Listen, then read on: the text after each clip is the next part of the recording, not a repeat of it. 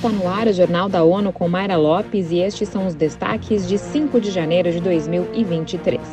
OMS diz que China deve fornecer mais informações sobre o avanço da Covid-19.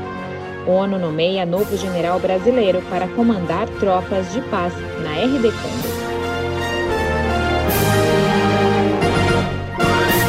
Após uma reunião sobre o avanço dos casos de Covid-19 na China, o Grupo Consultivo Técnico sobre Evolução de Vírus aconselhou a Organização Mundial da Saúde sobre a necessidade de mudança na estratégia de saúde pública.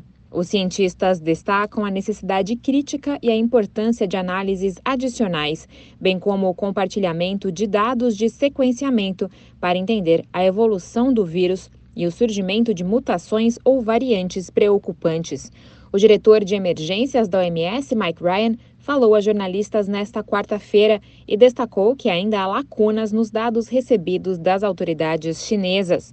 Para ele, as informações atuais publicadas pela China não representam o verdadeiro impacto da doença nas internações hospitalares e em UTI, bem como no número de mortes.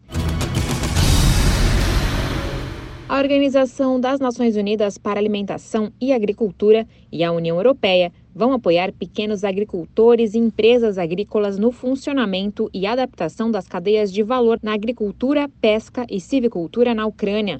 O bloco europeu vai investir 15 milhões e meio de dólares no projeto, que deve cobrir quatro regiões do país. Segundo a FAO, a situação da segurança alimentar no país agravou rapidamente após o ataque da Rússia em 24 de fevereiro passado. O conflito destruiu grandes partes das colheitas, infraestrutura agrícola e civis e interrompeu as cadeias de abastecimento e de valor. A FAO avaliou o impacto da guerra na agricultura e nas famílias rurais. Um em cada quatro dos 5.200 entrevistados reduziu ou interrompeu a produção agrícola devido à guerra. As Nações Unidas nomearam um general brasileiro para comandar a missão da ONU para a estabilização na República Democrática do Congo. Mônica Grayle tem mais detalhes.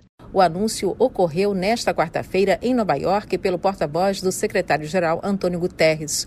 O general Otávio Rodrigues de Miranda Filho vai substituir outro militar brasileiro, o general Marcos de Sá Afonso da Costa, que termina o mandato em 28 de fevereiro.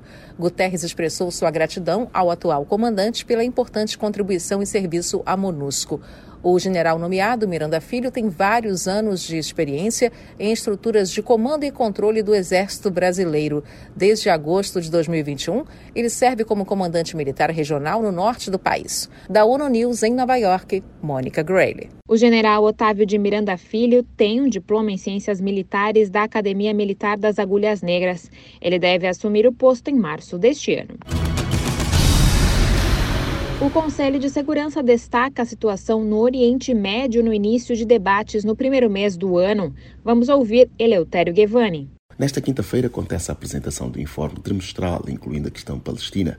O coordenador especial para o processo de paz na região, Thor Wensland, será um dos oradores. O dia foca em questões sobre a Síria, que durante o período de presidência do Japão terá reuniões sobre campos político, humanitário e tema de armas químicas no país do Oriente Médio. Ainda em relação à região, o Conselho debaterá a situação no Iêmen em reuniões abertas e fechadas. Janeiro juntará autoridades de países e das Nações Unidas para debater o tema promoção e reforço do Estado de Direito na manutenção da paz e segurança internacionais, o Estado de Direito entre nações.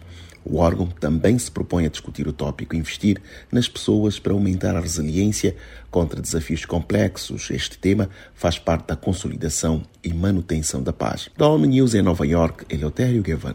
Quanto às Américas, janeiro terá uma reunião trimestral sobre a Colômbia.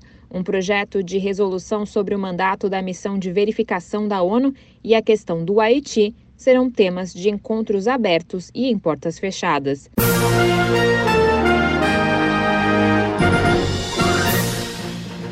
Esse foi o Jornal da ONU. Confira mais detalhes sobre essas e outras notícias no site da ONU News Português e nas nossas redes sociais. Para nos seguir no Twitter, acesse arroba ONU News.